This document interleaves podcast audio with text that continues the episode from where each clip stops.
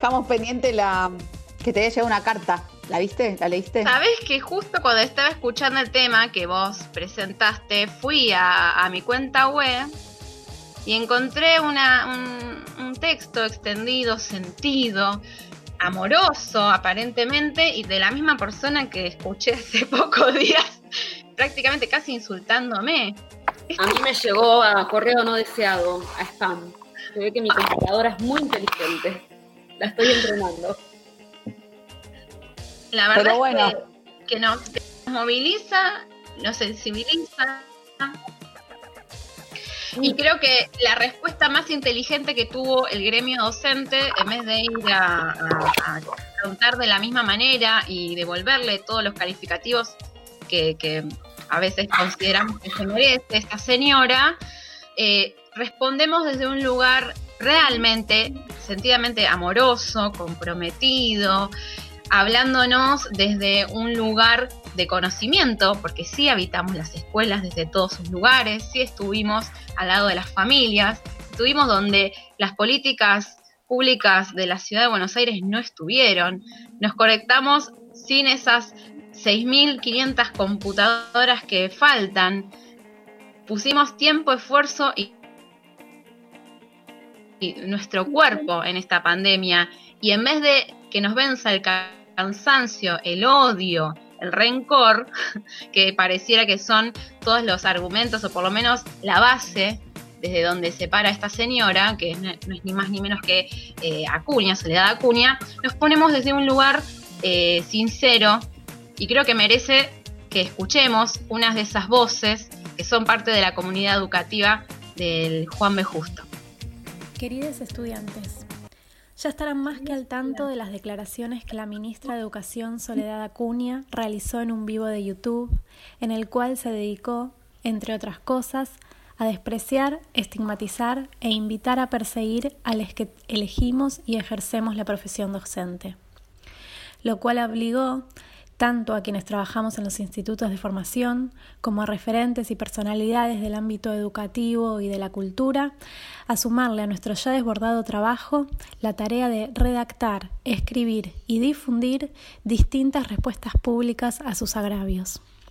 Sin embargo, a pesar de todo lo que afortunadamente ya se encuentra circulando, no queremos dejar de hablarles directa y especialmente a ustedes. Imagínense que estamos en el aula, esa aula puertas adentro que tanto miedo le da a Cuña. Ahora sí, ahí adentro, ustedes y nosotros juntos, queremos decirle clarito y bien de cerca. Ustedes no son eso que dijo la ministra. Sépanlo con certeza y ni se atrevan a dudarlo. De nuevo, ustedes no son eso. No son personas fracasadas que llegaron a nuestra carrera porque aquí caen los fracasados y fracasadas que no pudieron formarse en otra profesión. No tienen un, capital cultural bajo y experiencias enriquecedoras pobres. No son personas fracasadas, viejas ni pobres. Nosotros, sus profesores y profesoras, confiamos plenamente en sus posibilidades para aprender y llegar a ser los maestres que sueñan ser. Conocemos de las motivaciones que les acercó a esta profesión y les desafía e interpela día a día. También sabemos del esfuerzo incalculable que todos ustedes han hecho este año para poder sostener su formación de manera comprometida y apasionada. Pero sobre todo sabemos de la rebeldía que implica apostar como proyecto profesional y personal a un proyecto colectivo porque sabemos que no elegirían esta profesión si no fuera porque creen profundamente que el mundo puede ser mejor que este que está haciendo. Así que grábenselo. Ustedes no son eso. Ustedes son el necesario presente y el urgente porvenir. Que viva la escuela pública, que vivan los 29 profesorados y sus maestres.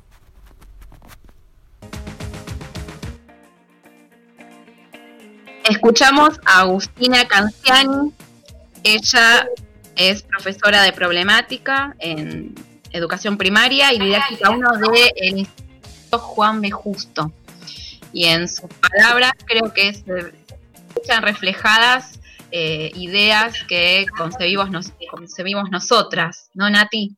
Sí, es, eh, y aparte su mensaje, eh, la palmada, la palmadita o el abrazo que necesitábamos después de haber escuchado los dichos de, Soledad Cuña, que creo que a todas nos, eh, nos indignaron, nos llenaron de bronca, de furia, de todas por, por, alguno de sus dichos, por todos, por alguna parte, nos sentimos muy tocadas. Y la verdad es que con el año en el que venimos, el cansancio en el que con el que estamos, recibir eso de quien debería conducir, digamos, es eh, nada, devastador un poco.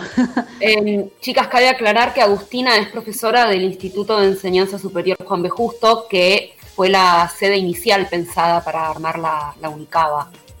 Em, así que es un instituto que también en, su momento estuvo, va, sigue estando altamente comprometido con esta causa.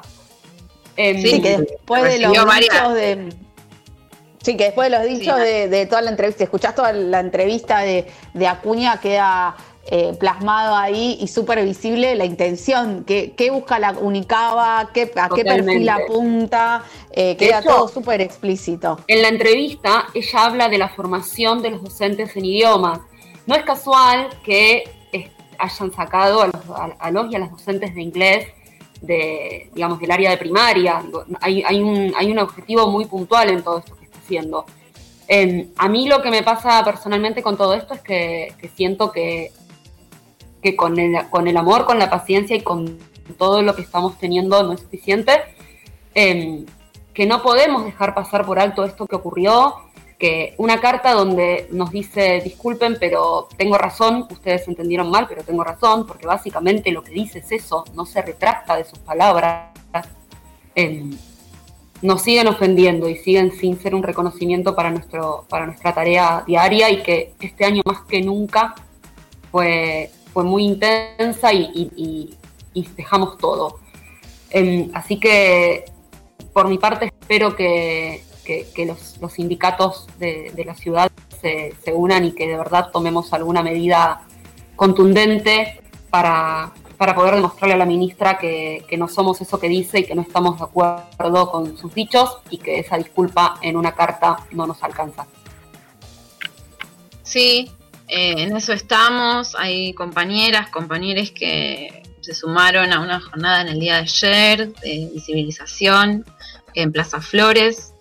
Eh, están buscando las maneras desde la legislatura. También había una convocatoria a, que la ministra dijera o se explayara, pudiera eh, ser interpelada y tuvo negativa porque claramente cuando votamos también ayudamos, colaboramos con este funcionamiento institucional eh, y en este caso el oficialismo de la ciudad generó todo, todo lo necesario para que no suceda.